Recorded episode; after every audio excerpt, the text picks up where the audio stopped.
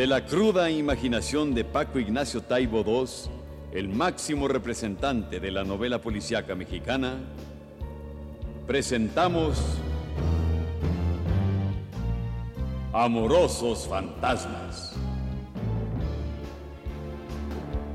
Una historia de amor y crimen en el cuadrilátero.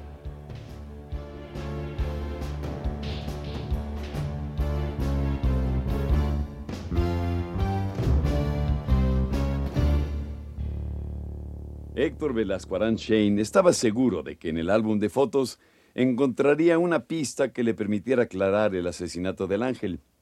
Algo le llamaba la atención de ese álbum, donde abundaban las fotos de lucha libre, en que aparecían invariablemente el ángel y su pareja, el fantasma Samudio, los fantasmas como se les conocía.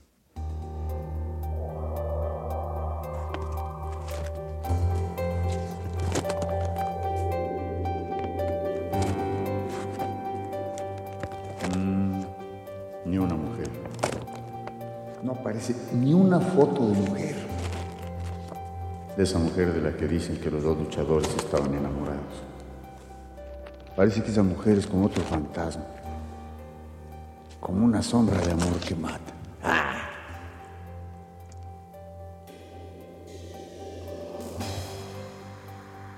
Al recorrer las páginas del álbum, Héctor pensó que últimamente estaba totalmente fuera de foco, que sus motivaciones eran una mezcla de la eterna e insaciable curiosidad de dejarse ir en historias ajenas, de hacerse un oficio metiendo las narices en las historias de los demás, y que además pagaban algunas veces por eso. Mientras más observo a las personas, menos las entiendo. No sé qué me pasa. Será por la mendiga lepra del DF, por este maldito mal chilango, por andar respirando la porquería que vuela por el aire. ¿O será que a los 40 empieza uno a volverse viejo?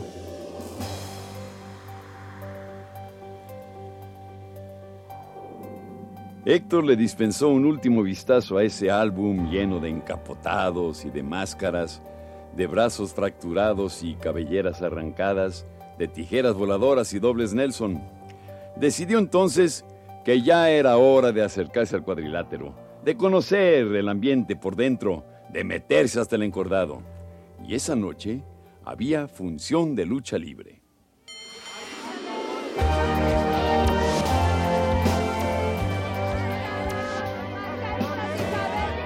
Lleve la cerveza, lleve el refresco, la semilla, el pistache, llévelos. duro! ¡Mátalo! Lleve la cerveza, el pistache, lleve la ¡Arráncale cerveza,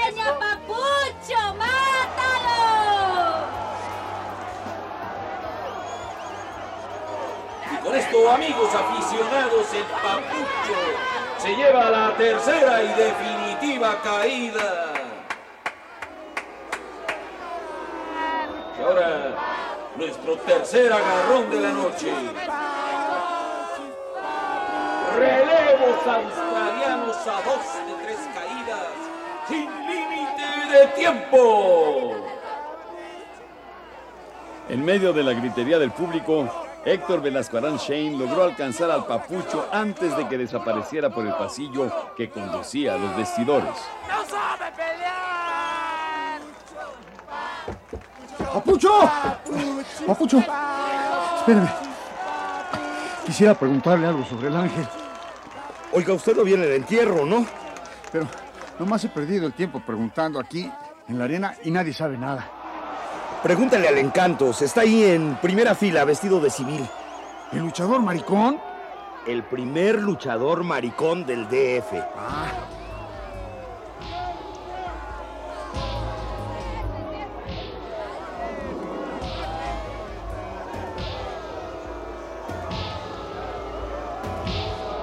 Sin la melena ni la máscara fluorescente con la que había actuado en los últimos años, el Encantos parecía más pequeño, cubierto de cicatrices de viruela, chupado, viejecito, apacible.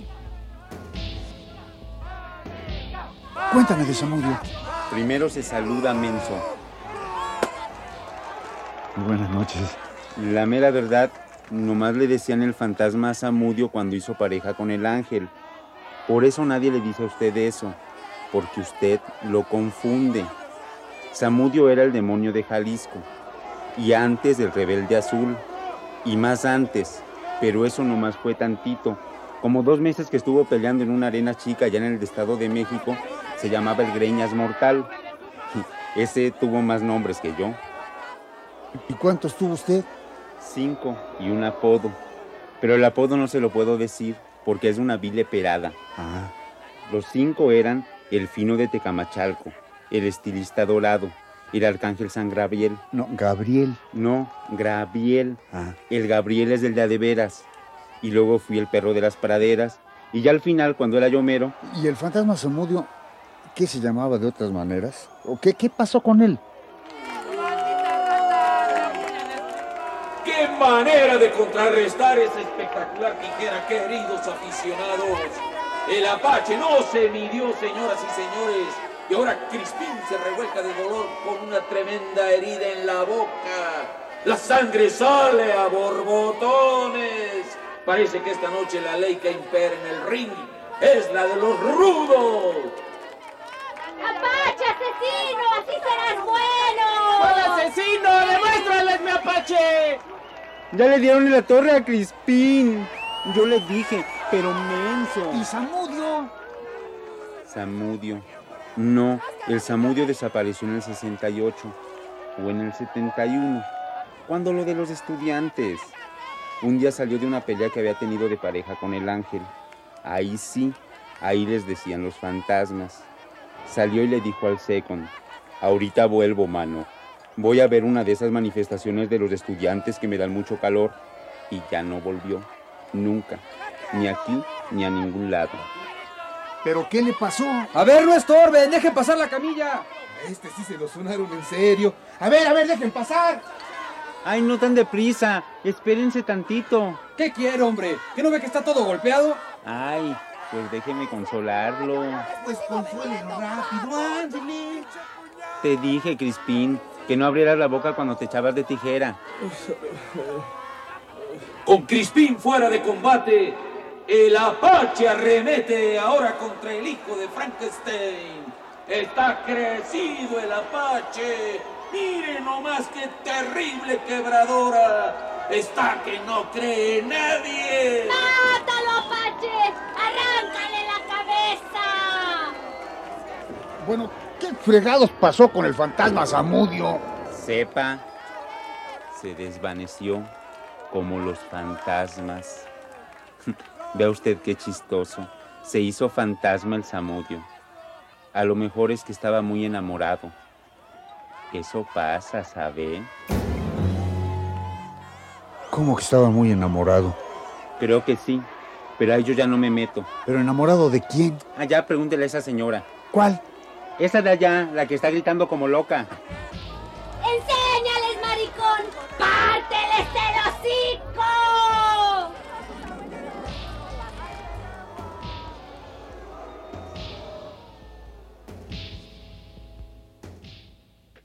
Velasco Arán sabía que en esa arena de lucha libre por fin había encontrado el lugar indicado para empezar a esclarecer el crimen del ángel.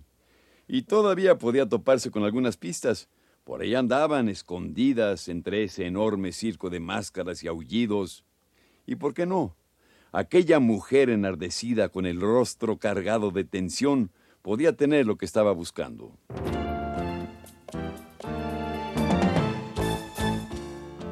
Una vez más subió al ring la imaginación de Paco Ignacio Taibo II. Amorosos fantasmas.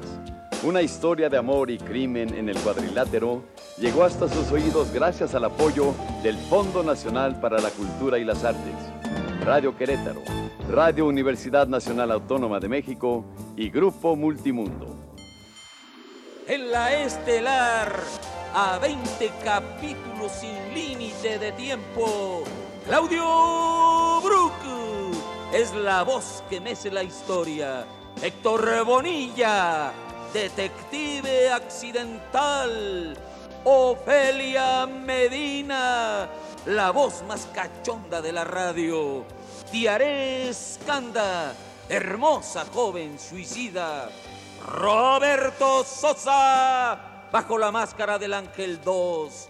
Susana Alexander enseña inglés y es maestra de piernas.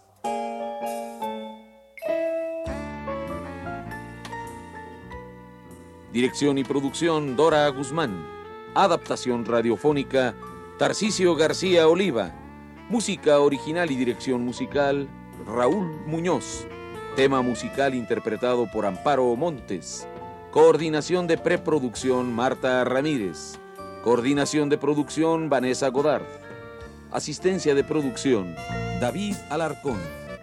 Brenda Fernández, Adriana Oliva, Tatiana Vallejo, Benjamín Martínez y Eduardo Granados. Apoyo administrativo Enrique Vallejo. Dirección técnica Raúl López Bocanegra. Coordinación técnica Antonio Arias. Apoyo técnico Néstor Sánchez, José Gutiérrez, José Benítez, Enrique Sánchez y Leonardo Montero. Nos acompañaron en este capítulo Vendedor Francisco Sosa, hermana de Celia Paloma Borja, animador Francisco Rabel, Papucho Víctor Navarro, Encantos Roberto Cuevas, aficionado Francisco Sosa, Crispín Francisco Sosa, Camilleros Eduardo Vázquez y Sergio Granillo. No se pierda el siguiente capítulo de Amorosos Fantasmas y por lo pronto escuche algunas de sus próximas escenas.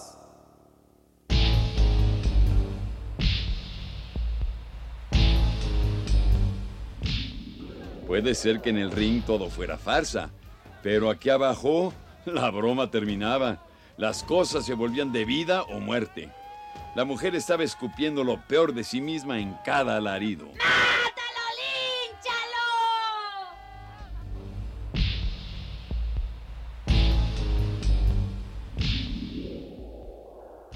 Me dijeron que usted conoció a la mujer de la que estaban enamorados los fantasmas. Era mi hermana Celia. ¿Era? Se suicidó hace como 15 años, joven.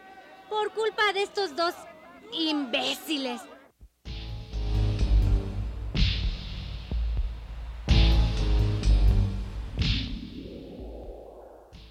Ahora. ¿Qué traes, baboso? ¿Por qué me empujas? ¿Quiere pleito? A mí también me empujó. Héctor había quedado tirado en el suelo a merced de sus agresores.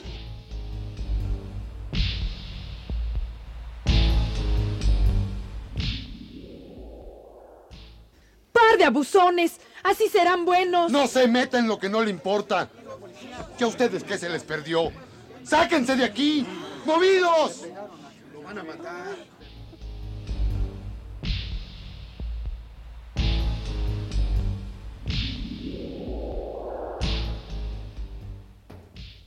¿A dónde vas?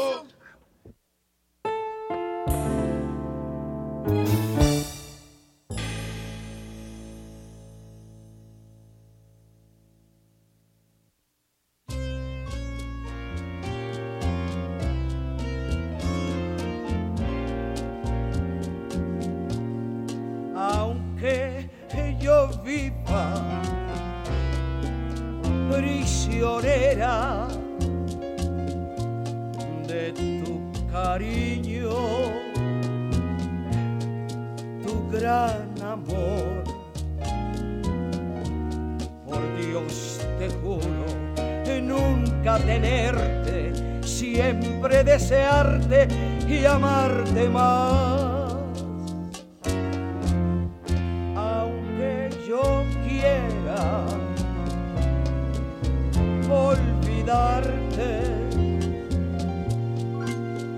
Mi corazón se aferrará como un fantasma siempre en tu mente. Te seguiré. Tú así lo has querido.